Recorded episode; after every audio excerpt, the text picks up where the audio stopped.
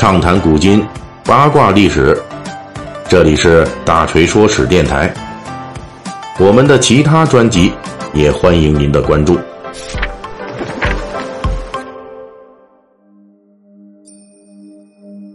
今天是十二月十一日，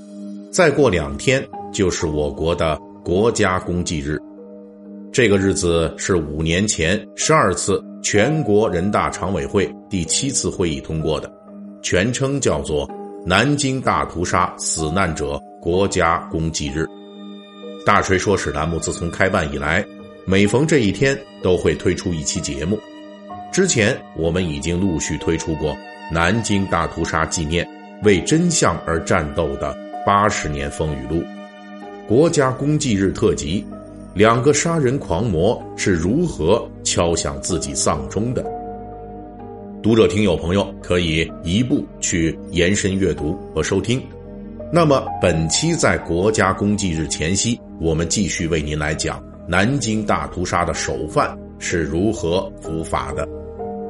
一九四五年，日本法西斯宣布无条件投降之后。已经是退役军人的日本法西斯组织大日本兴亚同盟总裁松井石根，迎来了反法西斯盟国宪兵带来的拘捕令，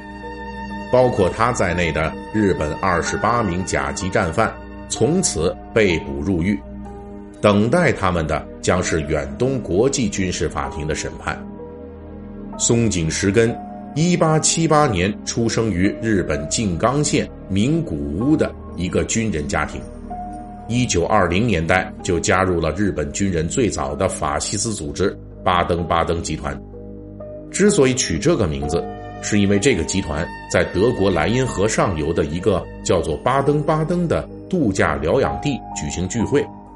这个集团里面的货色。都是些后世我们非常熟悉的法西斯恶魔战犯头子，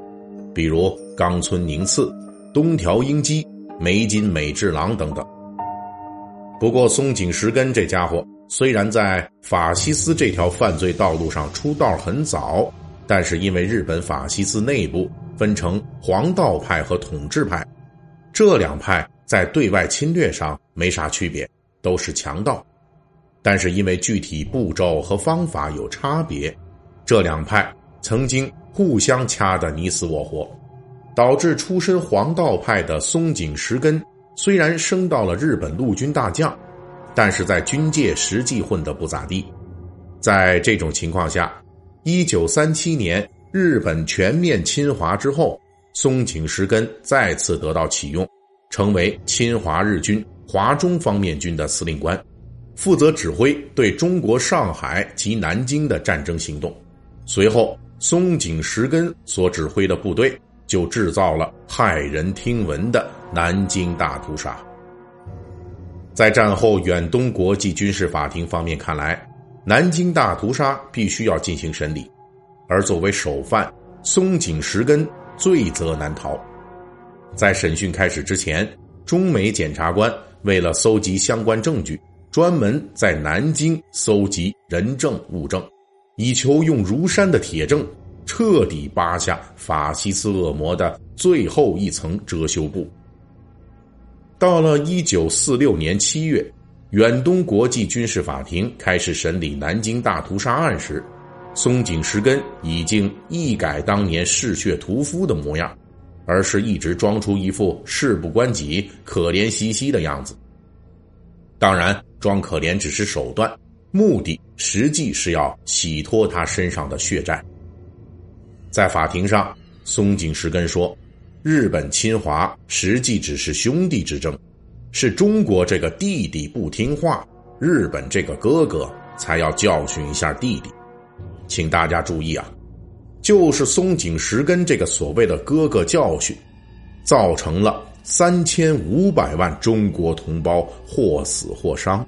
如此淋漓的鲜血，足以证明松井石根的这种话纯属在胡扯。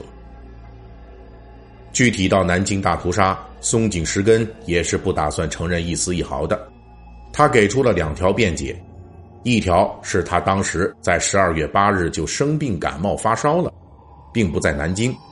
因此不知道十二月十三日开始的南京大屠杀。第二条是因为感冒，松井石根那几天不管军务，所以他不知道下属日军到底干了什么。松井石根的这种狡辩，当场被国际检察官们驳斥得体无完肤。检察官们说，根据历史记录，松井那时候确实感冒了，但是几天功夫他就痊愈了。十二月十七日还活蹦乱跳的骑马参加了日军占领南京之后搞的入城仪式，而南京大屠杀持续时间长达六周之久，你只是开头一个六天的感冒就敢说自己不知情了？至于松井狡辩说自己毫不知情，当场就被检察官们提请了另外一份证词打脸，因为在一九三七年十二月底。松井石根因为看到南京大屠杀的消息外泄，引发了国际舆论的激愤，因此专门请了一位美国记者，请他出面帮助写文章，替日军洗刷一下南京大屠杀的有关谣言。而这件事的人证物证俱在，检察官当场质问松井：“你既然说根本不知道大屠杀为何物？”怎么当时还惦记着找洋人来评事儿呢？要驳斥大屠杀是谣言。远东国际军事法庭对南京大屠杀事件的审讯持续了大约二十天，检察官们把一桩桩、一件件人证物证搬上历史的审判台，其中涉及的日本陆军杀人放火等等暴行，无不令人发指。其中对松井石根刺激最大的，竟然是当时日本的法西斯盟国德国的一份历史证据。在南京大屠杀期间，纳粹德国驻南京的大使馆曾经给德国外交部发过一份密电。这份密电在德国法西斯覆灭之后，被从德国外交部的机密档案库里翻了出来。这份电报报告了当时日军在南京。普遍进行的杀人、抢劫、放火等等罪行，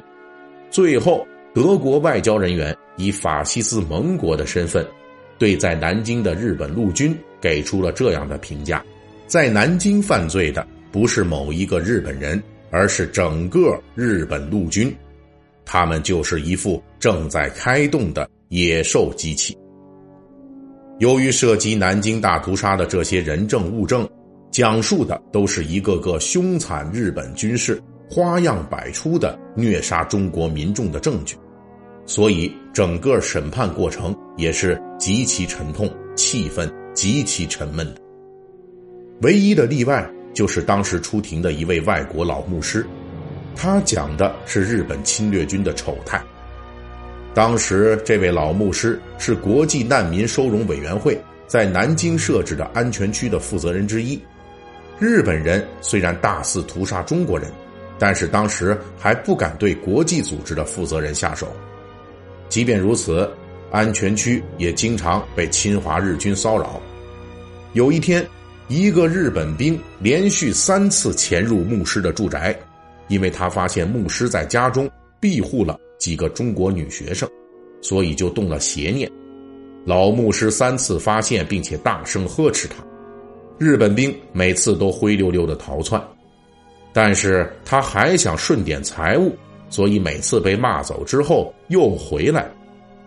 最后老牧师没有办法，在口袋里放了六十块钱纸币，故意让日本兵偷走。这个日本贼人方才高高兴兴的跑了。只有这个故事，引发了庭审现场所有人。对日本兵无耻下作丑态的嘲笑。最终，南京大屠杀作为长达八页的专门叙述，出现在了远东国际军事法庭判决书中。松井石根则被认定对南京大屠杀负有直接责任，判处死刑。一九四八年十二月二十二日，松井石根被送上了绞刑架。